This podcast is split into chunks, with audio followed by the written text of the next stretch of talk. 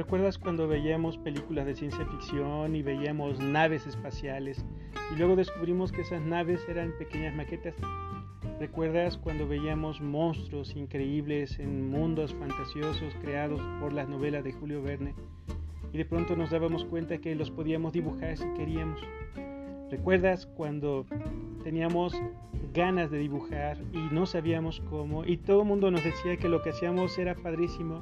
Bueno, el diseño y la creación plástica son eso y son pero muchísimo más. Ojalá y tengas la disposición para disfrutar conmigo ese mundo maravilloso del diseño y la creación plástica, porque a mí me encanta.